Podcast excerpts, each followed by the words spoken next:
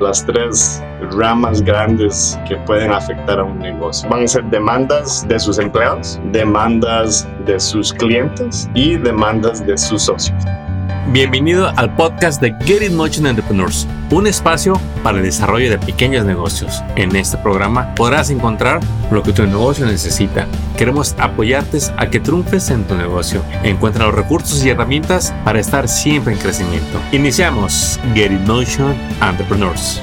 Bienvenidos a este nuevo episodio y hoy tenemos de vuelta a Estefan Encarnación, abogado aquí en California, que nos va a compartir tres situaciones en las que los negocios están en riesgo, se exponen a una demanda. Estefan, bienvenido. Buenas tardes, ¿cómo está Armando? Pues contento de tenerte porque sabemos que si bien allá afuera hay muchos abogados, hay pocos que sean latinos, que sean que hablen español y que sirvan a esta comunidad de negocios que tanta ayuda necesita para evitarse problemas. Estefan, ¿nos podrías resumir este, un poquito de, de tu firma, eh, en dónde están ubicados y cuál es su especialidad? Claro que sí. Este, bueno, mi, mi bufete está ubicado en la ciudad de Rancho Cucamonga, aquí en el sur de California. Este, nos llamamos EBL Law Group. Eh, las siglas son nuestros apellidos, Encarnación Baselis López. Eh, el número de teléfono es el 909-581-4351 y la forma más fácil es, es, es llamar para hacer una cita telefónica con mucho gusto lo, recibimos. En cuanto a las áreas de ley, yo específicamente yo me dedico a los asuntos de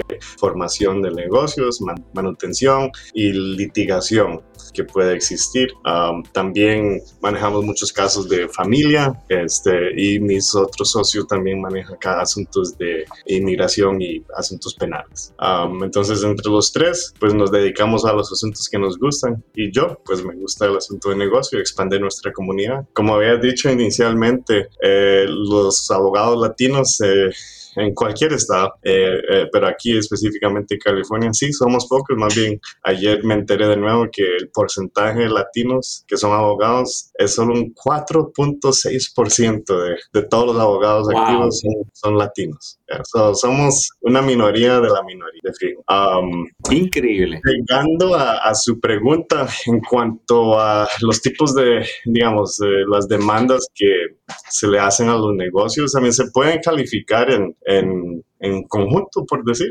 Um, van, a ser, ya van a ser demandas eh, de sus empleados, demandas de sus clientes y demandas de sus socios. Esas son las, las digamos, las tres ramas grandes que, que, pueden afectar a un negocio. O sea que por cualquier lugar, si uno se descuida, puede llegar ese, ese golpe, ese susto, esa situación, porque pues, me acabo de, de, mencionar a las tres personas con las que todo negocio tiene, puede llegar a tener contacto con sus empleados, con sus clientes y hasta con los socios.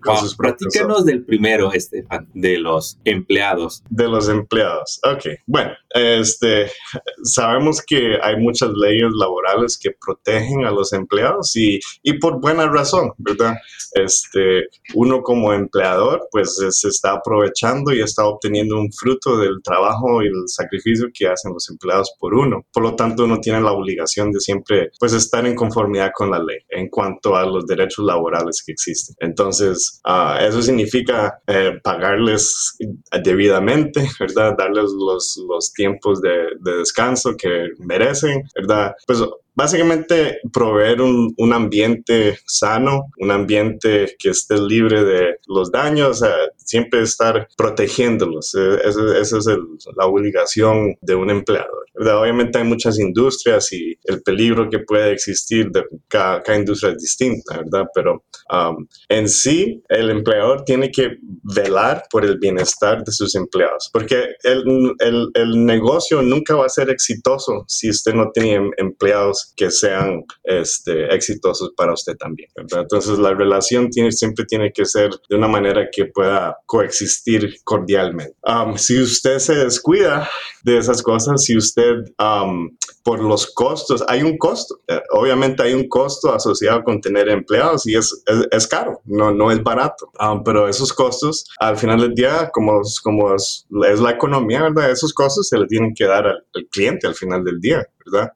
porque si usted va a querer operar sin, este, estar, ah, quiere operar al margen de la ley, quiere operar, digamos, no necesariamente o fuera de la margen de la ley, ahí ya usted se está exponiendo a esas, a esas demandas, ¿verdad? Y entre los empleados y el empleador, pues todo el mundo puede ser muy este, amistoso pero cuando surge algún problema, cuando alguien se lastima, cuando hay una, una queja de alguna preferencia, algo así, ahí es donde ya se empieza a complicar el asunto. Y si usted no ha estado en conformidad con la ley, pues la va a ver difícil, ¿verdad? Va, las defensas van a ser menos, entonces eh, hay que protegerse. Puede llegar a ser muy complicado o muy claro, depende de la situación. La ley es clara, pero a veces el dueño del negocio es complicado y ahí es donde llegan a ver los problemas. Tantas preguntas que te quisiera hacer, no más de las situaciones que pueden generar demandas, pero quiero quizás hacerte nada más dos preguntas de los empleados para luego hablar de los clientes y los socios. A ver.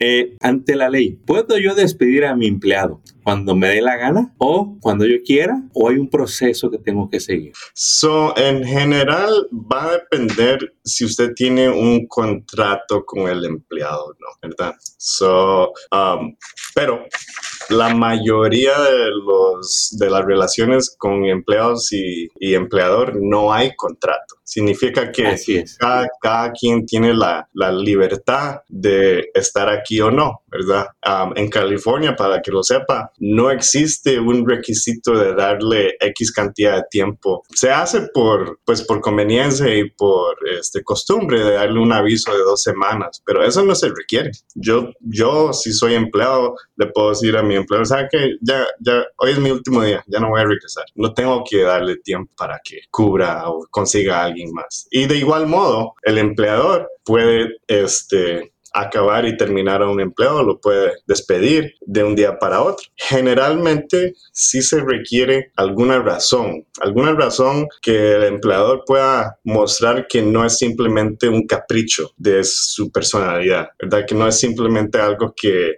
um, por darle preferencia a alguien más, o sea, tiene que tener alguna, alguna razón, algún fundamento para despedir a alguien. Idealmente, todas las circunstancias que llevan hasta ese punto se han documentado de, alguna manera, ¿verdad? Se le ha traído la atención, oiga, este, usted no cumplió con X cosa, este, se lo voy a anotar en su, en su archivo. Pero mucha gente no hace eso, ¿verdad? Entonces hay que tener cuidado.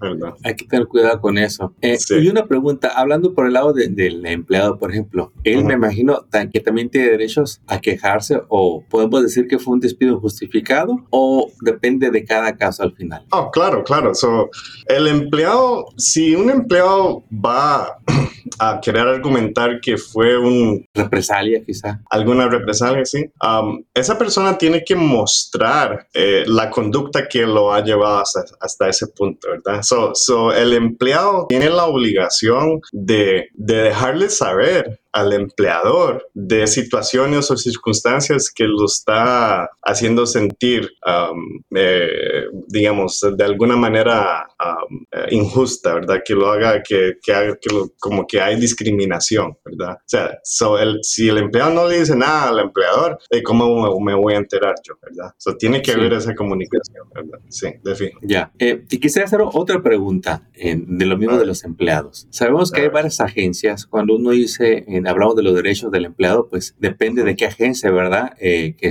va a estar defendiendo sus derechos. Tenemos al Departamento de Trabajo, tenemos al IDD, tenemos a, OSHA quizá, eh, y, no, y debe de haber quizá otras agencias, dependiendo en cada estado. Pero cuando uno contrata a alguien, Estefan, es obligación, y dime si está dentro de, tu ramo, igual y la pregunta no va, pero es obligación del dueño del negocio darle un, darle un employee handbook al empleado cuando lo contrata ¿Aplica para todos o solo para algunos? no existe necesariamente una obligación de entregarle un, un manual de empleado, pero es lo mejor que puede existir para proteger al empleador, ¿verdad? Tener un manual escrito, ¿verdad? Eso es lo que a usted le va a, a dar, pues, su protección, porque en ese, idealmente en ese manual pues está bien descrito cuáles son las expectativas y normativas y cuáles son las consecuencias de, de no seguir las reglas del, del juego, ¿verdad? Del, de su negocio. Um,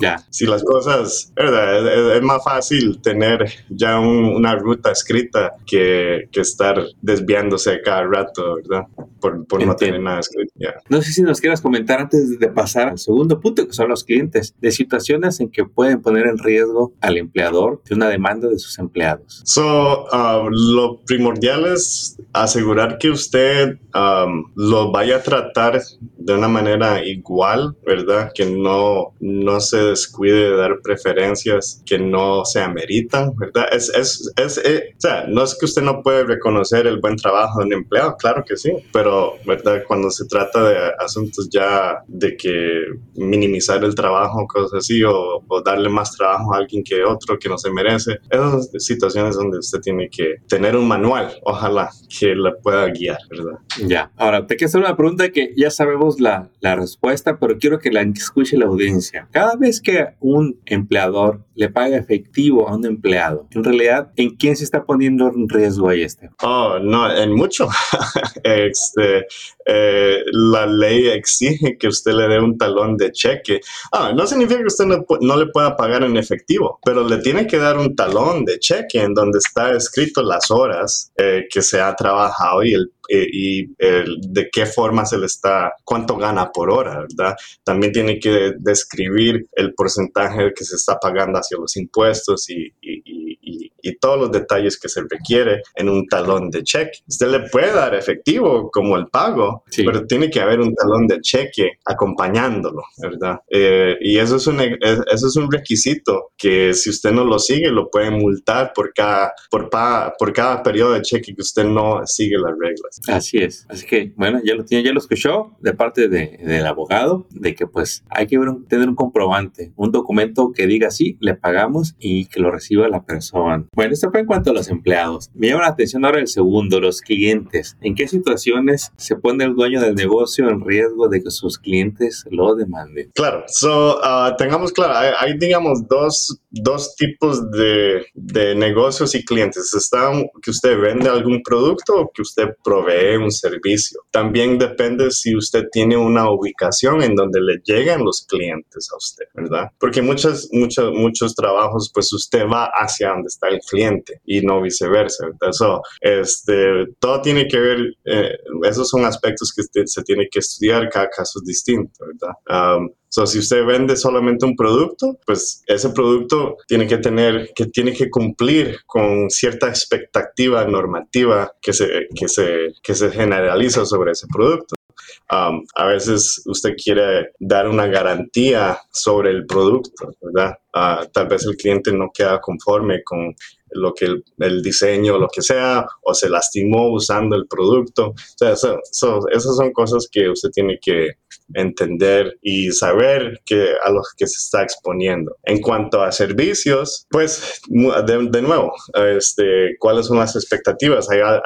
Usted como este, comerciante, si usted le está dando alguna, algún tipo de garantía, pues usted tiene que cumplir con eso, ¿verdad? Si usted dice que se lo garantice por seis meses y dentro de esos seis meses pasa algo, se queja alguien y usted no cumple con su garantía, pues ahí es, es, razón para darle, hacer la demanda. Um, si usted tiene un establecimiento donde le llegan clientes para, digamos, como un restaurante, un restaurante provee un servicio de, de pues, de, hacer comida. Uh, si alguien llega a su, a su negocio y se trompieza, se resbala, se quema, lo que sea, eh, esas son cosas que del cual el dueño del establecimiento va a ser responsable de, pues, de, de cualquier demanda que se le venga por encima. Pero por eso es que siempre le digo a, todo mundo, si usted tiene un negocio, debería tener un, una este, póliza de seguro de eh, General Commercial Liability Insurance, porque usted al operar con el público,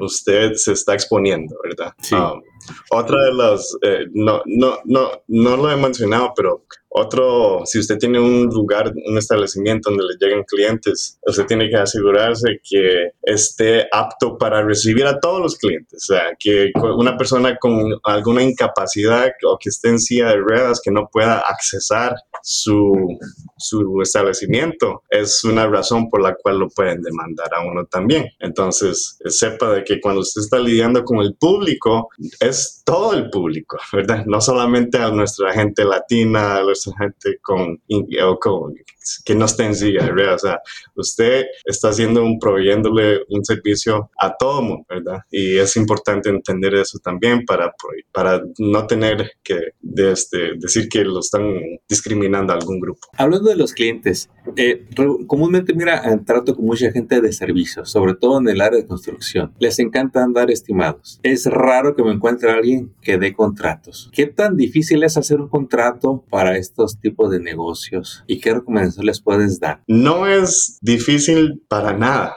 Ah, y más bien, eh, en, esa, en esa rama de, de construcción, um, es una obligación de parte del de contratista. contratista. ¿no? Sí. El contratista está obligado porque el dueño del lugar o del, del que lo esté contratando, el cliente, si usted no tiene un contrato que lo respalde y usted hace el trabajo, ese cliente puede decir, no, usted no me dio ningún contrato, no le debo nada, ¿verdad? Es una obligación de un contratista, primero que todo, estar, tener su licencia de contratista. Ah, eso es lo primordial, ¿verdad? Y por aparte de eso, si se va a financiar algún tipo de servicio de la casa, hay muchos reglamentos de notificaciones que se le tienen que, tienen que estar incluidos en un contrato.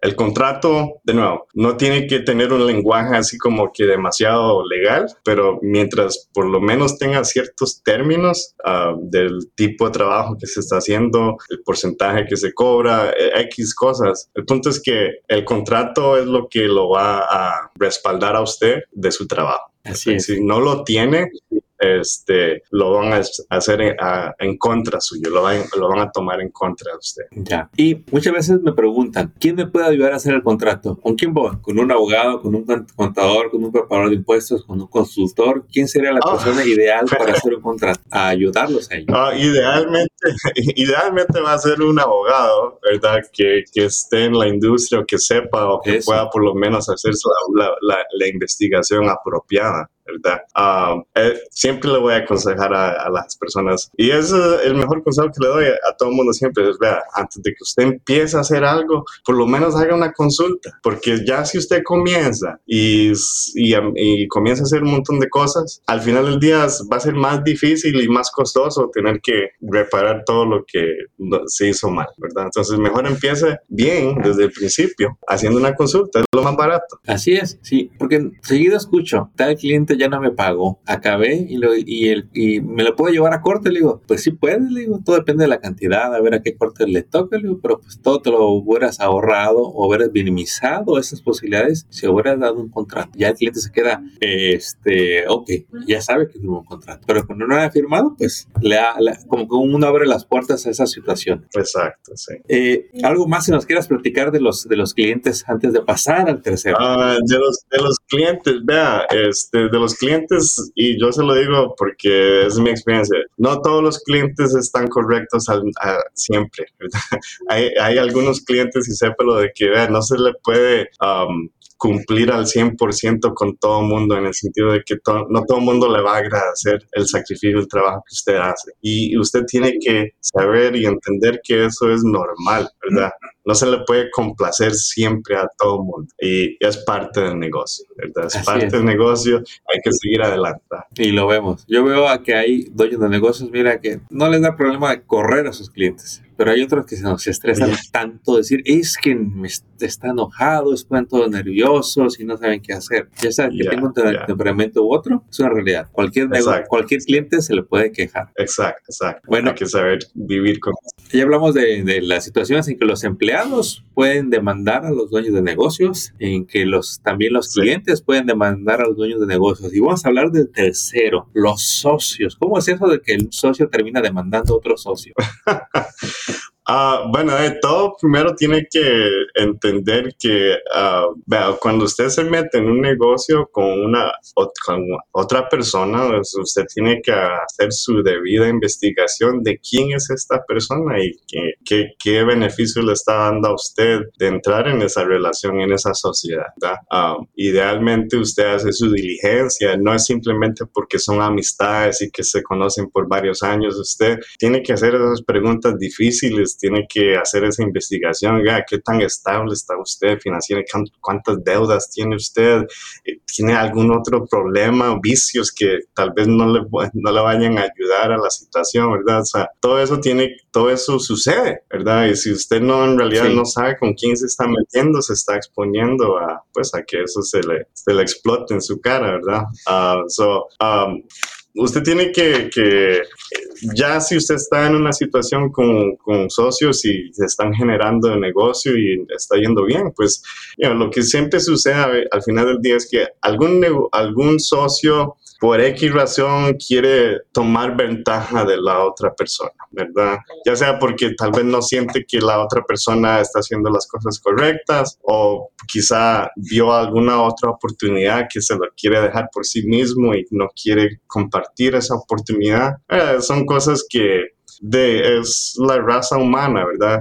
Uh, somos un poco, este, queremos, cada quien quiere para su bolsita. Sí. Eh, y, y, eso, de eso no se trata con una sociedad. Cuando somos socios, todos compartimos las cosas buenas y las cosas malas, las ganancias y las deudas. Y la gente eh, a veces no entiende ese aspecto y no quiere aceptar, ¿verdad? Y es cuando las cosas se vuelven difíciles. Ah, otra cosa que sucede con los socios es que, vea, yo sé con quién estoy yo, quién, quién es mi socio, pero mi socio tal vez está casado con una persona que, que es totalmente distinta, ¿verdad? O sea, uno no tiene control sobre todas las terceras personas que afectan la vida de su socio, ¿verdad? Y, y es bueno entonces estar enterado y, pues mantener esa comunicación abierta de quién, cómo está la vida personal de cada quien, ¿verdad? Ah, porque es importante saber cuáles son las influencias este, debidas o indebidas en, el aspecto Me diario de cada persona. Las situaciones que uno dice, no puedo creer que eso esté pasando, ¿sí? Me acuerdo de este cliente, este, socios y uno de los socios se acerca y me dice, Armando, no sé qué hacer con mi socio. ¿Por qué? ¿Qué pasó? Es que la pareja dice, me lo distrae mucho y me lo detiene. Yo lo ocupo aquí en trabajo y la pareja dice, no, yo te quiero aquí en la casa y se va temprano. O le llama a la pareja y tiene que contestar el teléfono cuando está, incluso está con clientes y dice, no sé qué hacer. Y es exactamente lo que nos acabas de mencionar. Uno debe conocer a fondo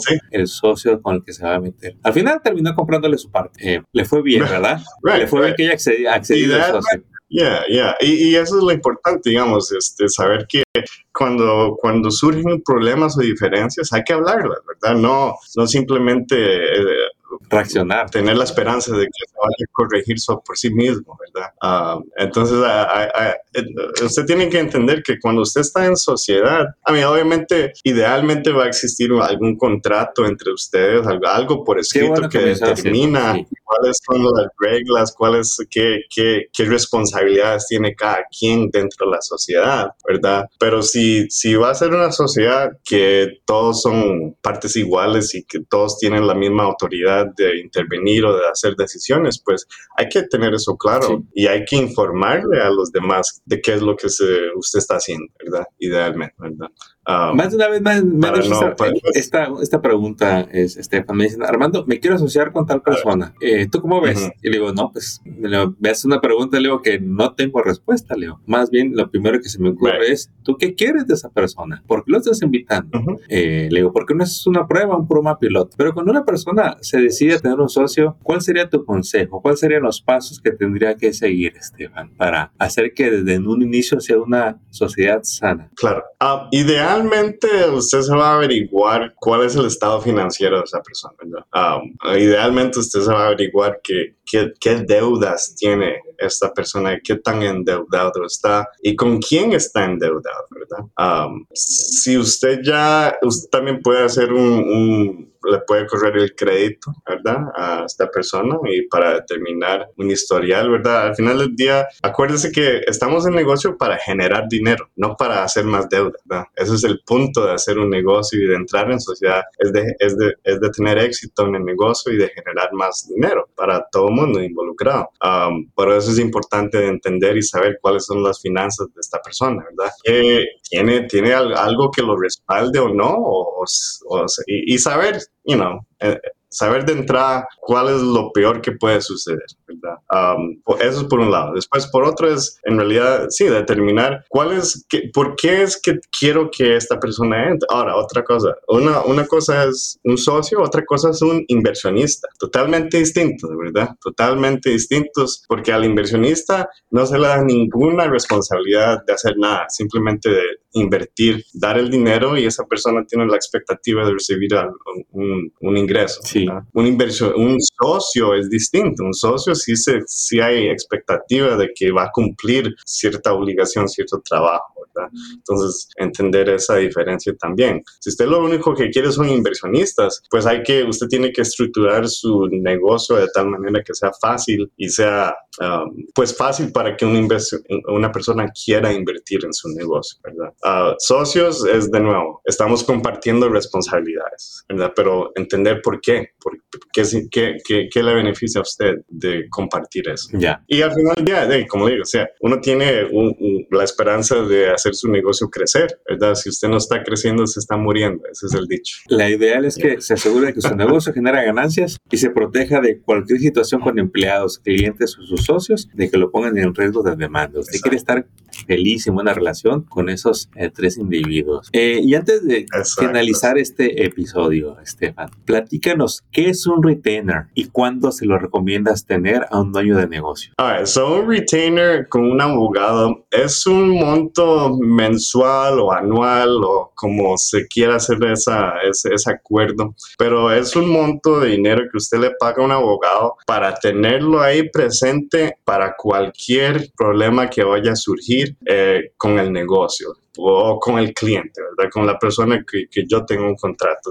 la idea es que yo soy, yo me hago disponible para responder a esas preguntas, a esas llamadas, a esas consultas y proveerle un servicio. ¿verdad? Idealmente, este, bueno, eso, eso es lo, lo primordial, estar disponible hacerme disponible, porque mucha gente eh, sucede que quieren un, tener un abogado, pero no saben en dónde buscar y más bien gastan más tiempo buscando que este, asesorar, lidiando con la situación.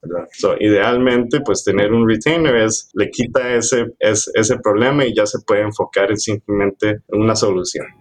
Ah, pero sí, ese es un monto en donde usted paga por X cantidad de servicios. Y para ayudar darles a estos emprendedores que nunca tienen contacto con un abogado, porque lo único que he visto es que los que conocen abogados son los que ya pasaron por alguna situación. Hasta ahorita no, no me ha tocado ver alguno que diga, no, ya tengo uno y gracias, nunca lo he usado, no tiene nada. Lo contraté para que me guiara y me evitara problemas. Hasta ahorita no me ha tocado. A, mí eso sería el trabajo más fácil. eso sería el trabajo más fácil para mí, idealmente, ¿verdad? Nunca tener que estar en la corte, pero de eso no es la realidad. Okay. Pues la realidad es esa, o sea, si, usted tiene un negocio, mejor haga una consulta eh, eh, para, con un abogado que lo asesore porque cada situación es distinta. O sea, cada negocio y cada persona y todo el mundo, por más que las industrias son semejantes, cada, cada persona es un mundo entero, ¿verdad? Entonces, el consejo que yo le voy a dar a usted sobre su negocio va a ser totalmente distinto a, a, a, la, otra persona, aunque estén en la misma rama. Porque cada, no, cada quien está en una situación distinta, ¿verdad? Entonces, hasta no tener ese, por ejemplo, mucha gente también que sí ha tenido experiencia como abogado, dice, oiga, pero mi otro compañero, esto sucedió y este fue el consejo que le... O eso es porque esa es la situación única de esa persona, ¿verdad? Los hechos y las situaciones no son las mismas para usted. So, el consejo que yo le estoy dando a usted va a ser distinto. Puede ser muy semejante, pero al mismo tiempo puede ser otra cosa totalmente distinta, ¿verdad? Entonces, eso que la gente entienda ese aspecto también.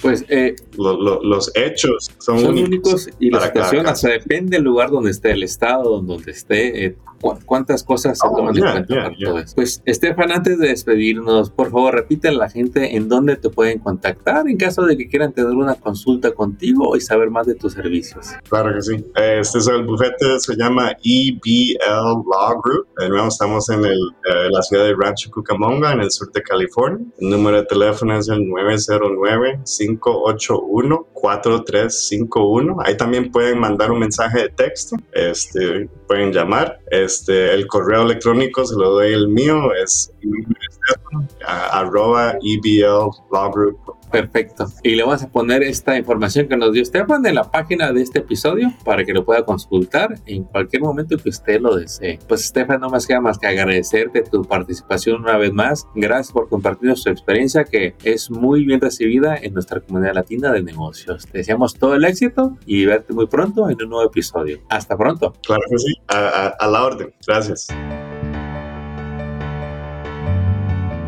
Acabas de escuchar el podcast de Getting Notion Entrepreneurs. Visita nuestra página para descubrir más recursos para tu negocio. Síguenos en las redes y suscríbete al newsletter del podcast. Visita getinmotion.org.